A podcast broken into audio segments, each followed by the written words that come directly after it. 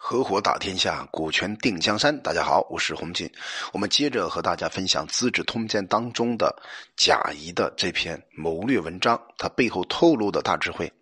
孔子说呀：“听断百姓的诉讼，我还可以和人家相比；但是最重要的是，必须使百姓和睦相处，没有讼案的发生。”所以贾谊啊，在这个方面引用了孔子的话，他进一步帮助汉文帝分析说：为国君筹谋大计，最重要的是先详细的考虑到取舍的标准，正确取舍的最高标准呢，刚定好，安危的征兆就会显示出来。所以秦王啊，要尊崇宗庙，使子孙安全。他的心愿和商汤、周武是一样的，可是啊，商汤、周武呢，能够扩大他德行修养，传国六七百年，最后呢没有被消灭。但是秦王治理天下，只不过十几年时间就灭了，他这是秦始皇，这啊。没有得其他的原因，那商汤也好，周武也好，他们定下的取舍标准呢，经过详细的考虑；而秦王定下的取舍标准呢，是没有经过详细考虑的。天下就像最重要的器具一样，如果把器具放置在安全的处所，器具呢就能安全；如果放置在危险的地方呢，这个器具啊就危险了。所以天下的情形和器具没有什么不同，要看天子如何放置了。那接着他进一步举例啊，就是唐商汤啊、周武啊，把天下放置在仁义礼乐之上来治理天下，让他的子子孙孙呢累积了好几十代，这是天下都能够知道的事儿。但是秦王不是，秦王是把天下放在了法令和刑法之上的，那灾祸呢很快就落到了他们身上，子子孙孙也遭到杀害了，这也天下看到的事儿，这。是最大的检验的一种效果，这个效果啊，从中我们可以看出来，其实贾谊这套分析是完全有道理的。就是他认为这个国家长长久久必须通过仁智礼智仁仁义礼智信的方法，让大家呢在一种规范之中去共同的交往啊，共同的互动，而不应该通过刑法打压等等啊这种法家的办法是治理国家。那这个角度我们是完全认可的。啊，包括今天中国的治理，那就是一半法一半儒啊，儒法相加，以这种方法统治中国，才能够真正啊很安全、很稳健。一般人都这样说：说听人家说话呢，一定要观察实际的情形。那么说话的人呢，就不敢随便的乱讲。现在有人说啊，礼义比不上法令，教化呢比不上刑法。那么国君为什么不根据商周秦这些事儿去看看呢？研究研究呢？对吧？你看我们讲话的时候呢，给大家一个小方法，就是你要具体通过一个案例，用案例的办法。啊，去给对方沟通。如果案例讲不清楚，可能到最后呢，对方就没有办法被你打动。你看整个的这个贾谊啊，在整个分析里边，他举了呃商朝的案例、周朝的案例、秦朝的案例，案例是最能够打动对方的啊。这个他是很懂得，所以呢，他进一步跟告诉这个汉文帝说：国君地位的崇高就像殿堂，大臣呢就像殿堂前的阶台阶，而众人百姓呢就像地面一样。如果所以，这个殿堂台阶如果有九级才能够到达殿堂最高最最高的地方，而殿堂的侧面也远离地面，那么殿堂的地位啊，自然而然就崇高起来了。如果殿堂前没有台阶啊，殿堂的侧面呢接近了地面，那么殿堂的地位也就低下了。所以，殿堂高就容不容易攀登，殿堂太低呢就容易越过。按道理和形状来说呢，是理所当然的。可是啊，古代的。圣明国君呢，会制定一些等级，比如说什么啊，公卿大夫士等等啊，朝廷外呢设公侯伯子男等等，以这种方法区别人的身份嘛。然后又有什么官师啊、小吏啊，延展到老百姓，这样一个差别呢？而天子最高，以这种方法呢来尊崇啊天子的地位。说心里话，就是当时封建人士内心深处啊，就是君君父父子子的这种思想在作祟啊。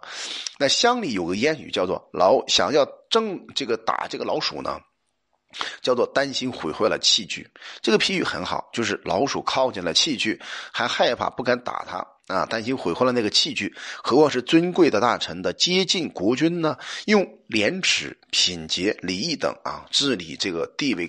崇高的君子就犯了罪时啊，也能够赐他死，但不应该让他羞辱受辱。所以啊，像那种啊在脸上刺字啊等等这种刑罚呢，是不用到大夫身上的。就是大夫指谁啊？就是这种当官的呗，文人雅子啊，是因为大夫以上的官吏和国君是很亲近的关系啊。啊，他说完这个之后呢，都举了很多《礼记·曲礼》当中的一些话来证明他这番话的正确性。那我们至少可以看到啊，这个贾谊他内心深处啊是非常喜欢通过这样一个套整个的理论分析来劝诫汉文帝，至少在国家的这个制度定鼎方面呢，能拿出一些具体动作来。但是啊，我们进一步看戏啊，就是贾谊因为当时将侯周勃啊，以前是被抓关在监狱里的，最后呢被判了无罪释放，所以啊，呈上了这个文这个这篇谋略大文章呢，来讽劝了当时的汉文帝。汉文帝啊，真心采纳了他的建议，但对待臣下不再滥施刑罚，培养大臣气节。从此以后啊，凡是大臣有罪啊，都是采取自杀的方法，不再接受刑罚。就是嘉仪这些建议当中，有一部分是被汉文帝所接受的，但是大部分呢，确实啊还是搁浅了。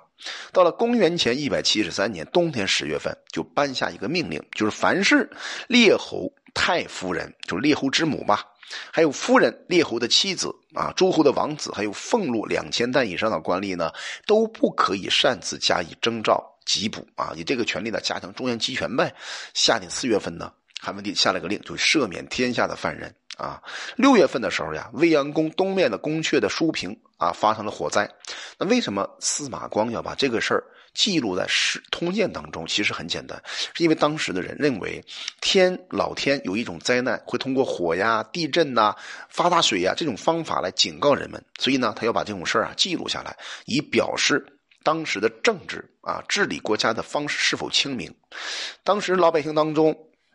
我们知道淮南王啊死掉了，对吧？就是当时汉文帝的一个啊弟弟死了，所以很多老百姓就传首传唱一首歌，叫做“一尺的布还可以缝补共穿，一斗的米粟呢还可以倒充共食，而兄弟两个人却不能彼此相容”。啊，这个话一传的话，就像我们这个很多啊。农村里面传的这种儿歌一样，对吧？传来传去，最早的这个所谓的啊，这个抖音呐，对吧？这种今日头条啊，以这种方法、这种形形式吧，传播新闻啊。今天只是通过互联网的方法在传播，所以汉文帝就听到了这个啊老百姓传的歌，心里面特别担心，也特别的忧啊忧惧啊，感觉很自责啊。毕竟是自己弟弟吧。公元前一百七十二年的时候呢，夏天，当时封淮南王，这个他的儿子刘安。啊，等等，四个人作为列侯，贾谊知道皇上一定会再封他们为四人为王的，马上马上写一封信啊，写一封这个劝谏的信，就告诉汉文帝说，淮南王刘长先生就是汉文帝的弟弟，啊，是因为啊背离叛逆，没有道德，天下哪一个人不知道他的罪过呢？幸亏陛下赦免而迁徙了他。是他自己生病而死的，天下又有哪一个人会认为淮南王的死是不正当的呢？如果啊尊崇罪人，指的是淮南王的儿子，哎，天下人就会认为淮南王是无罪的，正好让陛下负担起杀弟的毁谤罢了。这些人呢，长大了怎么能够忘记他们父亲死亡的事儿呢？然后这个汉文帝呀。其实我觉得啊，这个贾谊这种分析是非常正确的，就是告诉汉文帝，明明他自己自杀的，那你内心还还有很自责，对吧？你要邀邀买名誉吗？啊，邀买名义，然后你封他的儿子，对吧？你这种做法就证明了你确实干了坏事人家贾谊说的是对的。然后呢，这个贾谊进一步的帮助汉文帝做分析，说战国的时候呀，你看楚白，楚国的一个白公胜啊，为他的父亲太子建复仇的对象啊，是对自己的祖父还有叔父。白宫的作乱呢，并不是为了夺取国家、推翻了国君，只是因为内心愤怒，为了满足先知，才拿着武器刺向仇人的胸膛，只是为了和仇人一起灭亡罢了。淮南这个地方虽然很小，但秦部以前就曾经利用这个地方反叛过，汉朝能够生存下来，不过是侥幸罢了。让仇人，他指的是这个淮南王的四个儿子啊，专权呢是足够危害汉朝的国本的。就策略的应用来说呢，是不好的。啊，给予仇人太多的钱呐，这种情况不会引发像伍子胥啊、白公胜啊在大都广众之中的复仇，可能会会产生像专诸啊、荆轲啊在殿堂当中刺杀国君的不幸的事儿。这就是所谓的借给敌人武器，如虎添翼，增长敌人的力量。希望陛下好好的想一想我的话，好好的记一下。但是汉文帝到底听没听呢？汉文帝在这个方面没有听贾谊的劝告，这就是汉文帝。啊，有优的的地方，也有不足的地方。他的这种狠毒或者这种霸气啊，就没有办法像他的孙子汉武大帝刘彻一样，那么干脆啊，稍微有一点不忍心，太慈悲了，对吧？这是他的优点，也是缺点。那公元前一百七十一年的春天，就发生了旱灾。公元前一百七十年的时候呢，那么冬天皇上到了甘泉。那么接下来会发生什么事情呢？我们将会在下集音频当中和大家分享。我叫洪锦，我们专注股权合伙制，有关股权问题可加微信四幺幺六二六二三五。